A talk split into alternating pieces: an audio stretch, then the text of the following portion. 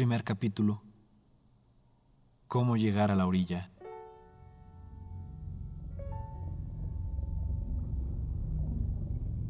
El tiempo devoraba poco a poco la memoria de Marcelo.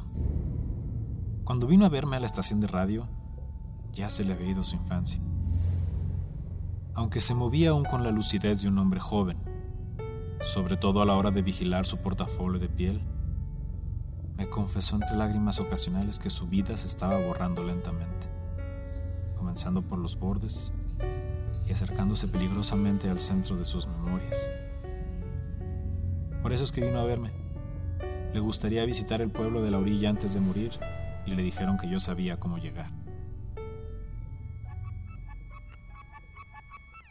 A pesar de lo que se cree popularmente, la cartografía no es una ciencia exacta. Existe un método científico para elaborar mapas, por supuesto. Hoy en día se tienen satélites, estaciones espaciales y topógrafos digitales que realizan el trabajo de una manera eficiente y rápida.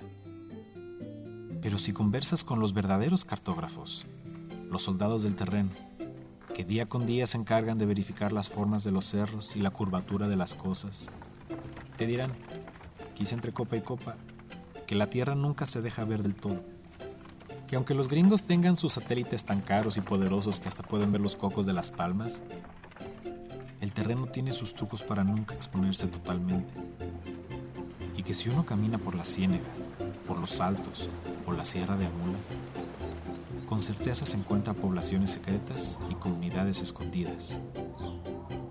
Heredas ocultas ante los satélites siempre vigilantes, costas y arrecifes que guardan formas inexactas y siempre cambiantes. Por eso, uno no es capaz de conocer todo el estado, con sus recovecos caprichosos. Ningún mapa es real ni verdadero, y hasta los más hábiles cartógrafos del país tienen sus reservas a la hora de exponer sus mapas ante el ojo público, puesto que nadie asegura haber recorrido todos los rincones del estado. Nadie, salvo Marcelo, el cartógrafo más ambicioso de Jalisco, que a sus 78 años de edad había recorrido, a pie, los 78.000 kilómetros cuadrados del occidente del país, registrando caminos, pueblos, municipios, comunidades, asentamientos, ríos, cerros, lagos, incluso vientos, que, como es conocido entre los ancianos de la costa, hay cinco vientos, y son muy distintos entre ellos.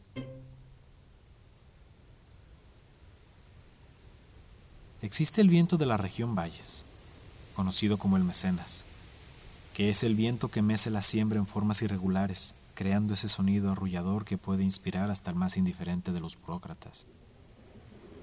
Está el viento de Cabo Corrientes, que es el viento que viene del mar.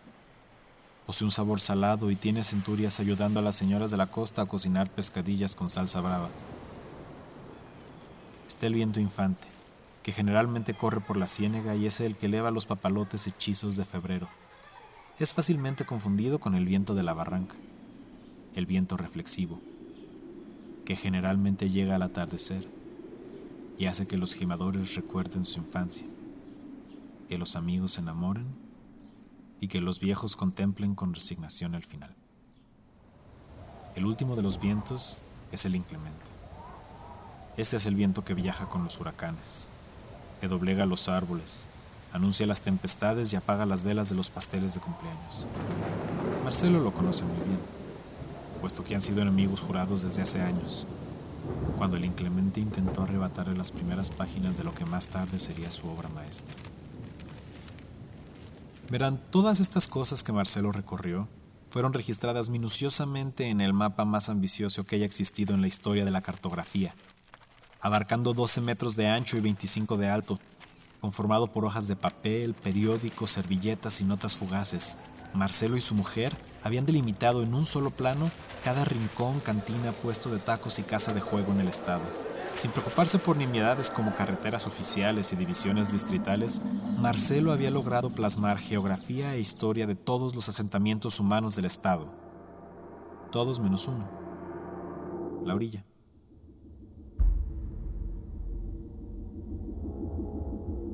En una esquina cerca de la costa oeste, en un área que se representa en escala alrededor de mil kilómetros cuadrados, se encontraba un espacio en blanco, como una mancha inquietante de mediocridad que todos los días lo miraba con reproche. Marcelo nunca había oído hablar de la orilla hasta que conoció a su mujer. En aquel entonces ella era una joven recién llegada a la capital. Se enamoraron rápido y con descaro. Él consiguió un trabajo remendando las viejas memorias de los empresarios que olvidaban sus juntas. Y ella vendía dulces de chico zapote que curaban las tragedias de las señoras opulentas de la colonia americana. A pesar del tiempo no se acostumbraron a dormir juntos. Incluso después de esos 50 años de matrimonio, se seguían contando chistes pelados en la noche después del pan dulce. Y aunque él nunca le pudo dar hijos, disfrutaban igual de las ferias y del cine. Se peleaban con la necedad de adolescentes hormonales, pero nunca se quedaron molestos por más de un día.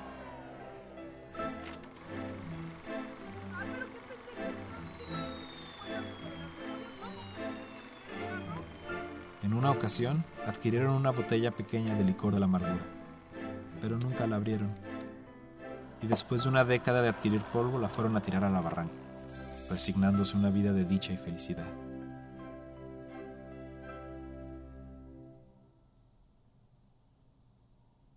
Ella le contó todas las peculiaridades de mi pueblo natal, de la fiereza de las mujeres orillenses, de la vez que nos visitó el diablo y se hizo amigo de la banda municipal, o cuando Sofía se quedó viuda.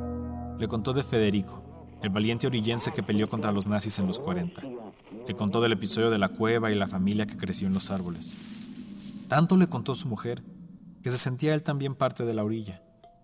Y aunque le rogó por años, ella nunca aceptó llevarlo siempre con la excusa de que ya no era tiempo de ir, que no se acordaba cómo llegar y que ese lugar le pertenecía a su juventud y no al presente.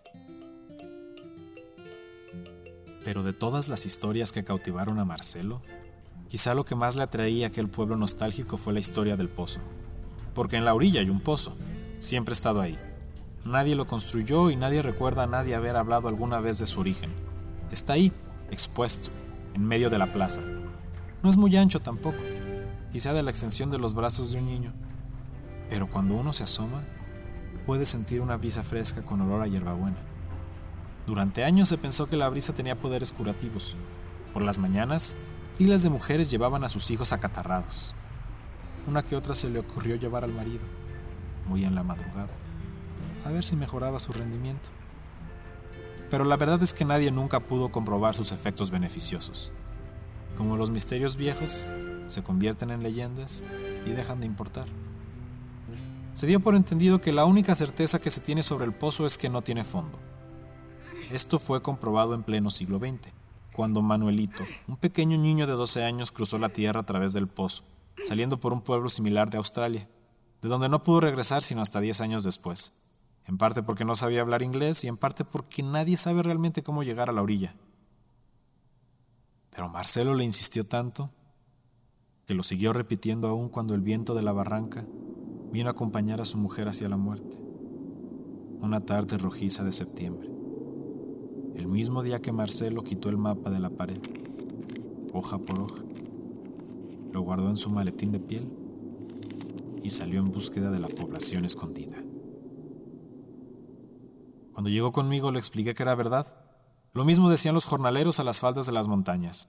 Nadie sabe realmente cómo llegar. Medio te la tienes que encontrar por accidente. Quien llega, rara vez se quiere ir, y quien se va, rara vez quiere regresar.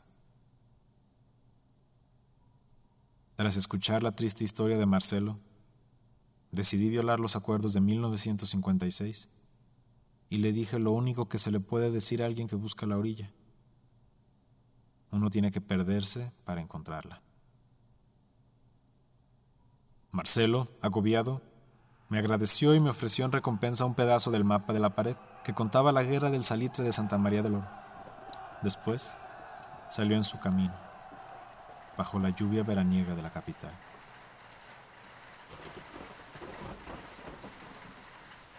Gracias a las transmisiones estelares, me enteré que Marcelo recorrió de nuevo cada palmo de la Sierra Sur y de la Costa Alegre.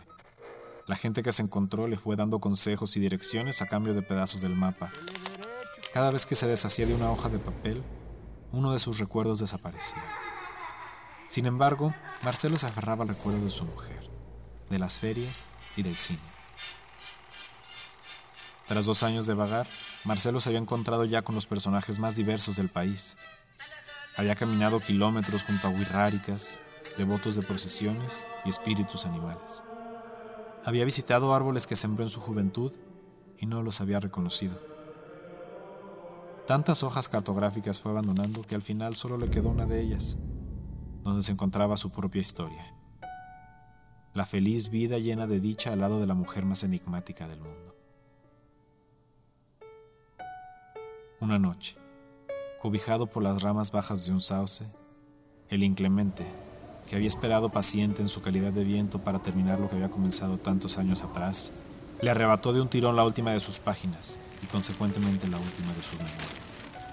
Marcelo persiguió con fiereza la hoja de papel, pero todo esfuerzo fue en vano. A sus 80 años ya no tenía muchas fuerzas para aferrarse al pasado. Y en efecto, mientras más tiempo pasaba persiguiendo esa hoja de papel, más olvidaba por qué la estaba persiguiendo.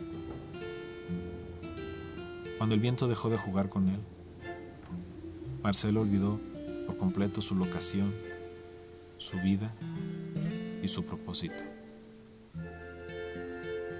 Arrastrado por el instinto de supervivencia que a todos nos lleva, Marcelo se encontró bebiendo aguas de manantiales silvestres, comiendo frutas maduras que caían de los árboles y durmiendo sobre la hierba más delgada que podía encontrar. Sus piernas fueron cediendo tiempo después de que su mente se fue. Marcelo caminó por colinas, carreteras, ríos de piedras, veredas terregosas y sembradíos, hasta que llegó a unas casitas de adobe oscuro, cerca de un campo por donde se alzaban sembradíos de plantas extrañas. Tal era su aspecto que la gente se comenzó a reunir alrededor para preguntarle si necesitaba algo. Marcelo no tenía lenguaje. La población parecía tornarse densa y pronto terminó arrodillado en las faldas de una construcción pequeña de piedras. Estaba a punto de rendirse por siempre y permanecer olvidado en la memoria de los hombres si no fuera por un ligero y fresco aroma que escapó de la pequeña construcción y llegó hasta su nariz. En lo que hubiera sido de otra manera su último aliento, Marcelo respiró hondo aquel aroma y en una explosión de hierbabuena, todas sus memorias regresaron de golpe. El mapa, su mujer, la enemistad con el viento, los remedios de memorias, la feria y el cine. Regresó también su vigor y la fuerza en sus piernas. Al levantarse y mirar hacia la construcción, contempló a los ojos el vacío incomprensible del oscuro pozo que atraviesa el mundo.